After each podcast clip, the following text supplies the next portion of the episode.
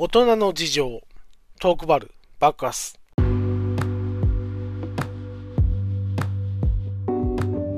えー、こんばんは、トラベリングダイスです。今日はですね、えー、昔話をしようかなと思っております。えー、昔話といってもですね、僕結構怪奇現象を幼い頃にですね、体験したりするんですけども、えー、そういうことではなくて、今大丈夫なのかなっていうことがですね、えー、昔緩かったんだろうなっていうことがあったので、それをちょっと話そうかなと思います。えー、僕ですね、6歳ぐらい、小1からですね、メガネかけておりまして、もう瓶底メガネ。遠視だったんですね。しかもちょっと乱視が入ってると。ラーンが入ってると。乱視が入ってると。はい。ラン姉ちゃんってことでね。えー、入ってたので、えー、っと、瓶底メガネですごい重たいガラス製のですね、レンズを、えー、メガネつけてたんですよ。で、重たくてですね、しょうがなかったんですけど、まあ、うちの親が心配してくれて、不憫だなということで、視力をちょっと上げれば、えー、レンズ薄くなるんじゃないかっていう、えー、答えに達しましてですね、えー、8歳ぐらいかな、8歳から11歳ぐらいまで、えー、名医者に通う通うことになりました。でですね、まあ、治療法としては、えー、目の視力を測って、アイパッチっていうですね、あの、肌色のでっかい絆創膏みたいなのを片目に貼るんですね。そうすることによって悪い方の目を使うっていうことを鳴らして、え、それによって、え、視力を伸ばすっていう方法です。で、もう見た目がね、すごいあんま良くない。えー、僕ね、子供ながら嫌でしたね。かっこ悪いなと思ってました。でもこれで、えー、まあ視力が、えー、改善されたのはもう立証されたんですよ。えー、結構良くなったんで、えー、その治療するために週1、えー、行くっていう、名車に行くっていうことをしてました。で、親もですね、えー、嫌がってるのは分かってたんでしょうね。えー、まあ、帰りに、えー、大型の、えー、スーパーですね、えー、当時ダイエーっていうのがあって、えー、そのスーパーに寄ってもらって、えー、ウィンドショッピングですね、えー、なかなかこう、まあ、おもちゃコーナーですけど、ウィンドショッピングをさせてくれるという、えー、約束というかですね、えー、ご褒美って感じ。まあ、治療、えー、頑張ったからご褒美ってことで、毎回こう、おもちゃコーナーで、えー、見てっていいよって。で、安いもの買ってもあげてもいいよっていう感じで、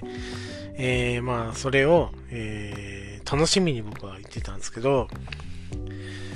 で、まあ、時間をちょっと決めて、まあ、電車で通って、えー、言ってたので、えー、電車の時間をちょっと気にしながらですね、えー、いつまではだったら OK ということで、えー、放たれるんですよ、僕は。見て、見ていいよ、つって。えーと、で、母親は違うところを見てたりして。で、時間になったらこう、呼びに来るみたいな感じですね。で、当時僕、プラモデルとかブロックとか好きで、えー、レゴとかね、えー、好きで、その売り場をずっとぐるぐる回って、あガンプラとか BB 戦士とか、えー、元祖 SD ガンダムとか見て、で、そこがですね、なんかね、えー、内装がすごい、えー、変わってて、オズの魔法使いですよね。それをコンセプトにした、えー、売り場なんですよね。で、おどろおどろしい、あの、森みたいな感じ。ちょっと暗めの照明の、えー、と、ところで、えー、おもちゃの方をずーっと置いてたんですけど、で、充実してたのが、えー、スーファミとかのですね、ゲームしだ、えー、私有ができるコーナーがあって、えー、そこでこう、みんな集まるんですけど、僕はですね、まあ、そこら辺ちょっとあんまり興味がなかったんで、えー、プラモデルとかブロックを見てて、まあ、飽きてくると、まあ、えー、ウルトラマンのソフビとか置いてるコーナーがあって、仮面ライダーとかね、えー、そこに行って、えー、見ると。で、もう世代ではないですね。80で一回あの、テレビシリーズ終わってるので、80って80年代だから80なんですけど、僕81年生まれで、えー、もうその80の時点で、えー、っと、まあ、テレビシリーズしないと、えー、いう形なんですが、やっぱりあの、人気なんで、太郎とかですね、エースとかのソフビとか、あと怪獣とかのソフビが置いてあると。えー、そのコーナーをこう見てたらですね、ある画面に釘付けになりました。その画面っていうのが、えっ、ー、とですね、なんかインドっぽいんですよ。で、アキラのですね、あのー、音楽みたいな、な、なってるんですね。あの、向こうの音楽っぽいのがなってて、ずっと。えー、それで、えー、なんか少年がですね、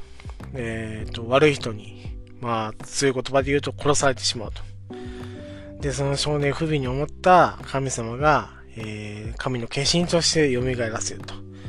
で、独特のポーズで飛ぶんですよ。うわー、すごい特撮だなと思って、ずっと見てたら、えー、ウルトラ兄弟が勢揃い。で、怪人も出てくると。で、それ、そのウルトラ兄弟と、えー、力を合わせて怪獣とか悪い人を、えー、力を合わせて倒すっていうストーリー。あー、すごいなと思って、何回も何回もこうリピートするんで、ずっとですね、時間が来るまで、えー、見てました。で、まあ、その作品を、なんか頭の片隅にずっと覚えてたんですね。で、まあ、治療が、えー、一段落して、えー、12歳の時に僕、こっちに来たんですね。で、そこから治療を受けてませんけど、えー、で、今、ずっと住んでるんですよ。この、引っ越すところで。で、えー、32歳の時、えー、2013年かなぐらいの時に、えー、っと、コンビニによって、あの、熱いですね、えー、紙質が悪い漫画とかあるじゃないですか。分厚いやつ。なんか、ベストバウトの初めの一歩とかね。グラップラーバキの全集みたいなやつがあって、えー、それを買うのが好きで、安くて、まあ、内容、内容は、あの、そのままなんで、えっ、ー、と、単行本買うよりもお得かなと思って買ってたんですね。で、その中でも、そういう漫画も好きだったんですけど、えっ、ー、と、百科物みたいな感じ。えー、封印作品とかね、えー、発禁作品とかね、えー、放送禁止とかっていうのが好きで、ああいうジャンルが好きで買ってたんですね。で、で封印作品っていうのを買ったんですよ。で、それを見ると、えー、ビデオ発売を、えー、以上はされたけど、あこういう、こういう理由で、えー、もうビデオ発売されてませんっていうやつとか、えー、と、もう有名なのはウルトラセブンの第12話とかね。まあ、ある理由で、えー、と、えー、欠番になってしまったとかね。そういうのがいっぱい載ってる、えー、なんか、悪い紙のね、えー、ちょっとあの、ペラペラとこう写真が載ってるような、あの、中に、えー、10歳の時にですね、おもちゃコーナーで見た、あの、あの、あの、悪い人にね、殺されてしまって、えー、神の化身になって、えー、独特のポーズで飛行する、あの少年が、えー、透明で映ってて、えー、ウルトラ兄弟も映ってるんですよ。あすごい、えー、見覚えがあるなと思って見たら、あ、あの作品だと思ったんですけど、えー、まあ作品自体は91年にビデオ化されてるらしいんですよ。で、なんかですね、海外の会社が、えー、ウルトラマンってつぶらやなんですけど、つぶらや、つぶらやに黙ってですね、えー ウルトラマンとかを、えー、と、使って、えー、撮った映画だったらしくて、えー、タイトルも忘れましたけどね、えー、なんとかのウルトラ6兄弟かな ?7 兄弟かな、えー、そんな感じのあれやったんですけど、えー、で、今は、えー、そのメディアものというか、DVD とかも発売してませんよっていう情報があって、えー、そんなあれだったのかと。で、まあ、91年当時は、で、普通にビデオ発売されたらしくて、えー、あと YouTube、えー、申し訳ないと思いながらも YouTube で一部ちょっと、え、流れたんですけど、え、日本語吹き替え版だったんですよ。え、僕も売り場で見たのもそれだったので、91年当時は、まあ、緩かったんでしょうね。えー、権利関係とか全然。それでバンバン流れてたっていうですね。で、頭の片隅に残っていたものが、えー、その、2013年当時、まあ、発禁、発禁というか発売できないっていう作品だったってことが分かって、うわー、すごく、あの当時は良かったのかなと、緩かったんだろうなと思って、また時が流れて、えー、2019年ぐらいかな。2020年か。2020年ぐらいに和解したと。えー、その、海外の会社と、えー、つぶらいが和解して、えー、なんかこう、自由にこう、映像の作品が出せるようになったと。でですね、まあ気になったんですよ。当時、えー、普通に発売されたビデオで、後々に発売禁止になって、えー、しまって、えー、と、アマゾンで、まあ、流通はしてるだろうなと思って、中古を見たんですね。1万7000円だったんです。まあね、セルビデオってね、高いっていうのは認識があるんですよ。あの、レンタルビデオって安いですけど、えー、セルで買うと高いって認識はあるので、まあ、まあ、価値はよくわかりませんけど、まあ、そんな、えー、付加値がついてるのかなと思って。で、内容をもう一回見たいなと思ったんですけど、まだ多分あの、ブルーレイとか DV とか出てないんでしょうけどね。まあ、それで、えー、知ったという話ですね。で、まあ、約30年ですね。30年間、えー、結構なこう、ごたごたですね。子供たちがかっこいいとかね、えー、そのキャラクターを見てかっこいいとかね、ウルトラマンかっこいいと思ってる、えー、子供は見てるんですけど、裏でですね、えー、大人たちが利権とかね、権利とか、肖像権とかですね、そこら辺でこう争ってるんだなっていうのですね。まあ、時間経つにですね、自分、俺も大人になってきてるので、えー、そんな関係だったのかと思いながらですね、えー、歴史、その、まあなんというか、裁判の歴史とかを考えながらですね、えー、しみじみ、え、思ったと。で、和解してよかったなと、え、最近思った、え、出来事でした。以上、え、トークバルバッカスでした。ありがとうございました。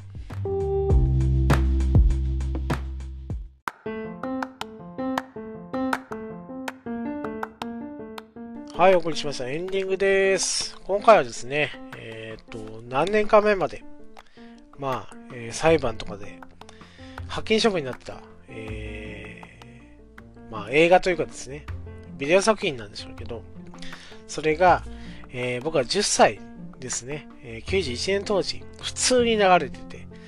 どんどんどんどんこう、裁判沙汰になってって、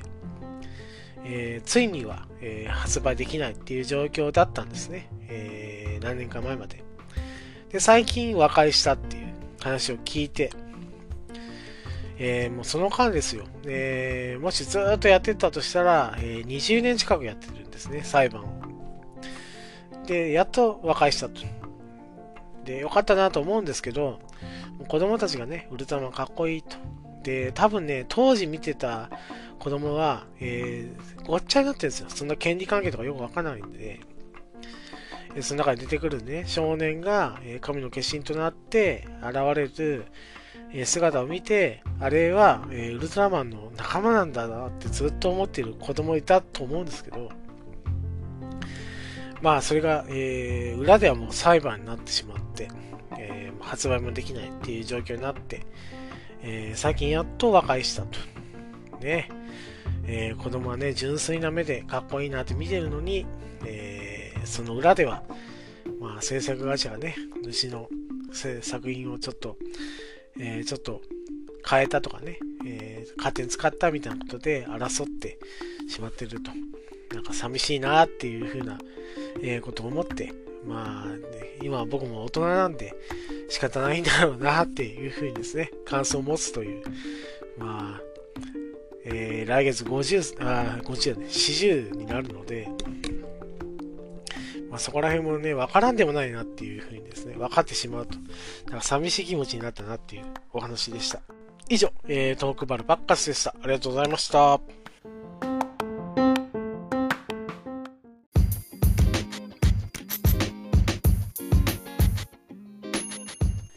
当番組では感想を募集しております。ハッシュタグ、ベリーバッカス。ハッシュタグ、カタカナでベリーバッカスで募集しております。皆さんの熱い感想、ご意見、お待ちしております。以上、トラベリングダイスでした。